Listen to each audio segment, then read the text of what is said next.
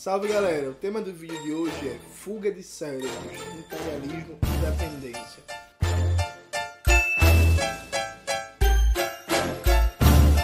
Antes de continuar propriamente o tema do vídeo do canal, quero agradecer a você que ajuda a manter e melhorar o nosso canal a partir do Apoia-se. A sua contribuição é fundamental para manter o nosso trabalho, essa trincheira na batalha das ideias. Note, é muito comum em vários ciclos acadêmicos falar que imperialismo é um conceito, uma teoria desatualizada, né? que não tem mais sentido explicativo, que é anacrônico, que seria uma espécie de teoria da conspiração. Na realidade, basta olhar com atenção vários elementos e dados para você perceber que a teoria do imperialismo é cada vez mais atual. Um dos elementos que explicam a dominação dos monopólios capitalistas estrangeiros frente às economias periféricas é o controle e o monopólio da produção da ciência e tecnologia. Vamos lembrar que na história da humanidade, de maneira mais geral, o povo ou país que tem a supremacia tecnológica tem capacidade potencial de dominar e subjugar outros povos. Né? É importante lembrar que, por exemplo, os portugueses e espanhóis, quando chegaram aqui no território que vai ser chamado de América, eles conseguiram a dominação, dentre outras coisas, porque eles tinham armas de fogo, uma tecnologia muito mais avançada do que estava à disposição dos povos originários. Assim como no século XIX, a dominação de civilizações milenares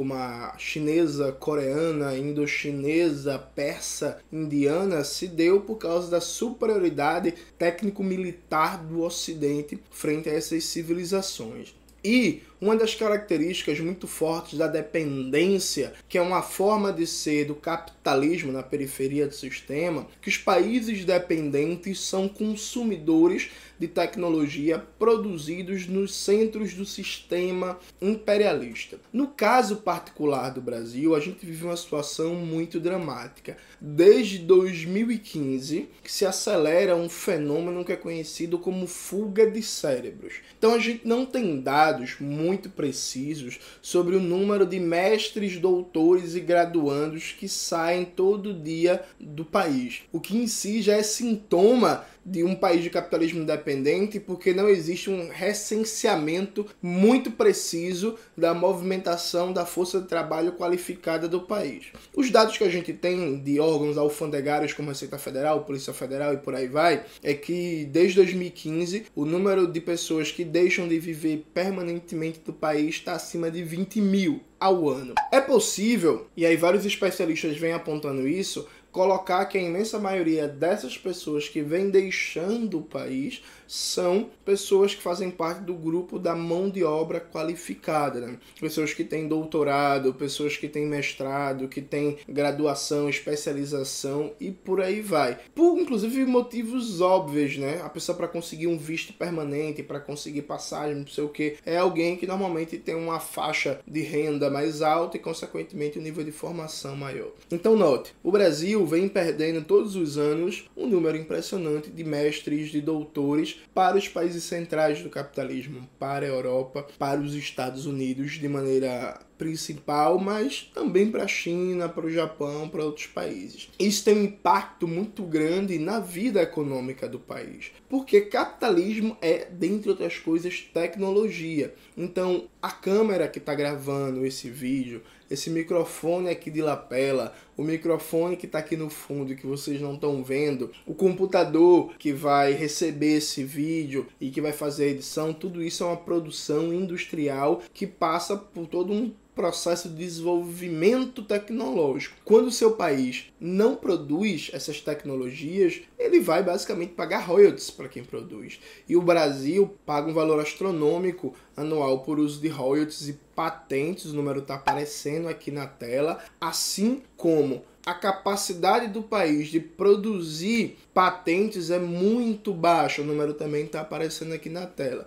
Então, note: o Brasil é um país que consome tecnologia e produtos industrializados importados, paga muito de royalties por uso de tecnologia e tem cada vez mais a sua força de trabalho qualificada, que seria matéria-prima para um complexo científico-técnico nacional, indo para fora do país, indo por uma série de motivos, porque as universidades brasileiras estão sendo sucateadas, porque os programas de pós-graduação estão com menos verbas, porque não tem menos bolsas de pesquisa, porque tem menos concurso público para professor. Inclusive, o número de mestres e doutores em situação de desemprego não para de crescer. Assim assim como cresce também o número de pessoas com curso superior até mestrado e doutorado em situação de rua. Ou seja, há propositalmente um processo de queima da força de trabalho especializada, que custa muito de orçamento público para ser formada. E o curioso é que esse é um elemento típico do capitalismo independente, que é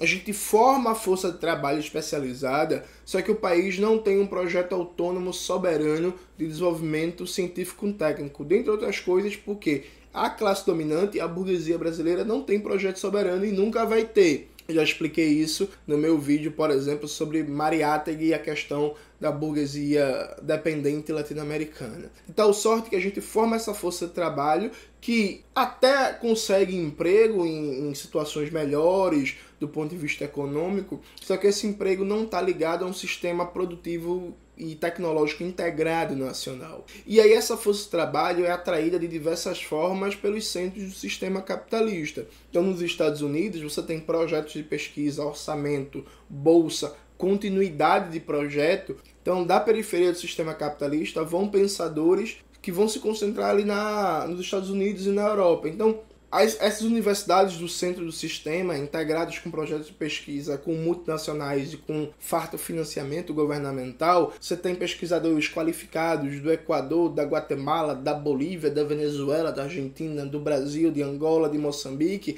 e que acabam se concentrando nessas universidades. Lá produzem ciência e tecnologia, as empresas multinacionais de lá registram as patentes, tem um controle violentíssimo sobre o uso de tecnologia em vários momentos até induzindo a golpes de Estado, invasões militares e por aí vai, e mantendo essa desigualdade técnica tecnológica, desenvolvimento científico-técnico entre centro e periferia. Sem falar todo um elemento de condicionamento do sistema de produção de conhecimento mundial imperialista para fazer desses países receptores desse conhecimento produzido na periferia. Então, tem um caso clássico, né, muito comentado por vários pesquisadores, que é o fato de que o sistema de pós-graduação brasileiro dá mais pontos para um pesquisador que pesquisa numa revista de fora, uma revista dita internacional, do que numa revista brasileira. E a revista internacional é a revista dos Estados Unidos, é a revista da França, é a revista da Inglaterra. E na Guatemala acontece a mesma coisa, na Bolívia, no Peru, no Suriname,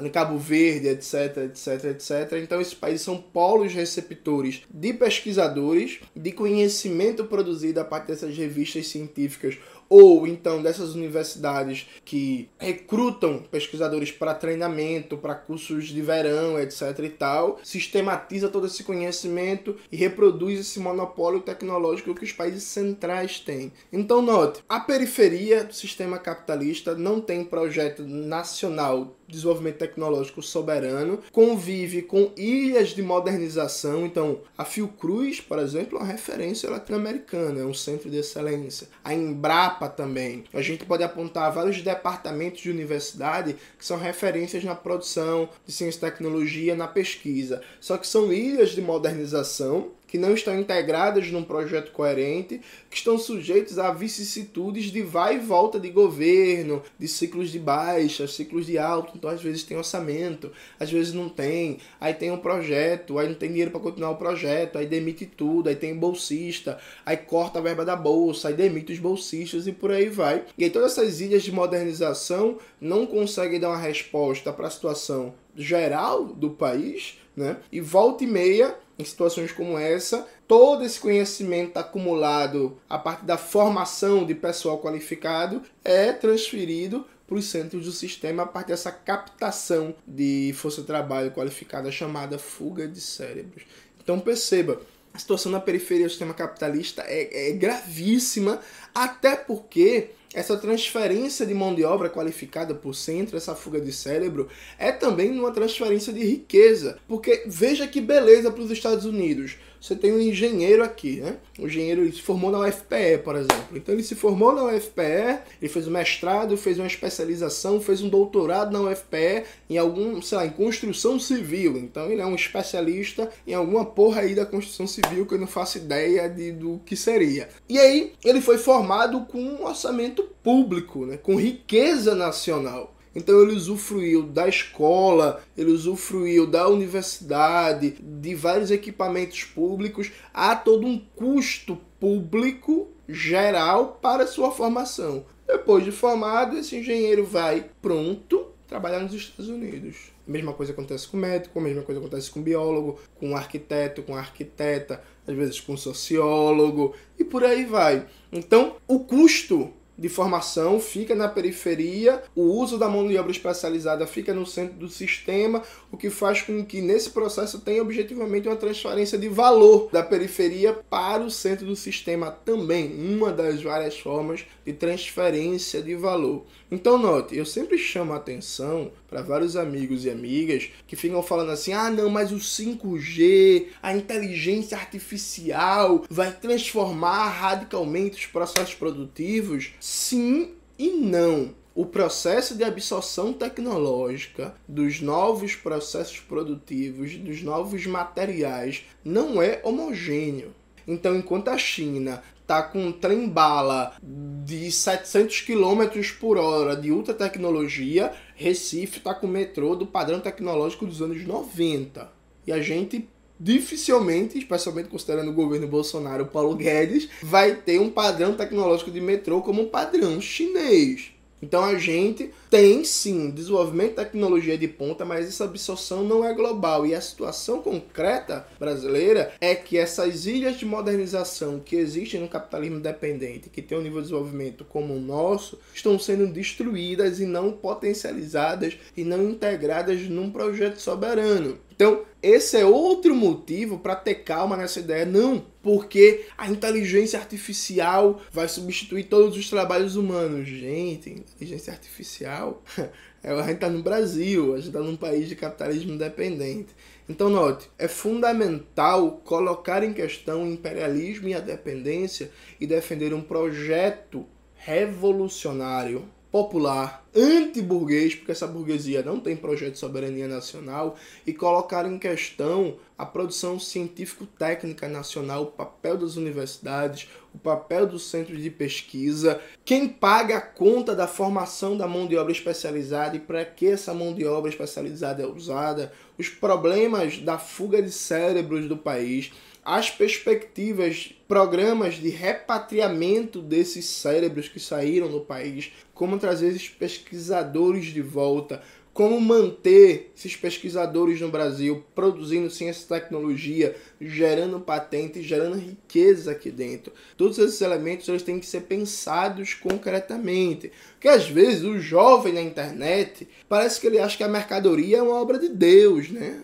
Acho que, acho que ele acha que as coisas brotam. Então veja, para ter o celular tem que ter um processo produtivo. Só que nesse processo produtivo está embutido conhecimento técnico. Se a gente não produz esse conhecimento técnico, a gente tem um problema, então a gente tem que produzir. Só que para produzir, a gente precisa de instituições, de força de trabalho, de investimento, de acúmulo, de pesquisa, e tudo isso é parte de um processo político concreto de tentativa de superação da dependência, que friso, tem que ser com um caminho anti-burguês e de enfrentamento ao imperialismo. Então vamos pensar nas questões importantes porque o papel de consumir tecnologia e vender soja só condena o nosso povo à miséria e à destruição do país. É isso, galera. Espero que vocês tenham gostado do vídeo de hoje. Não esqueça de ouvir o Revolu Show, conferir os cursos do Classe Esquerda, ativar o sininho, compartilhar esse vídeo, se inscrever no canal, divulgar o canal para amigos, para amigas. Qualquer dúvida lá, chama no Instagram que eu respondo. Um beijo e até a próxima.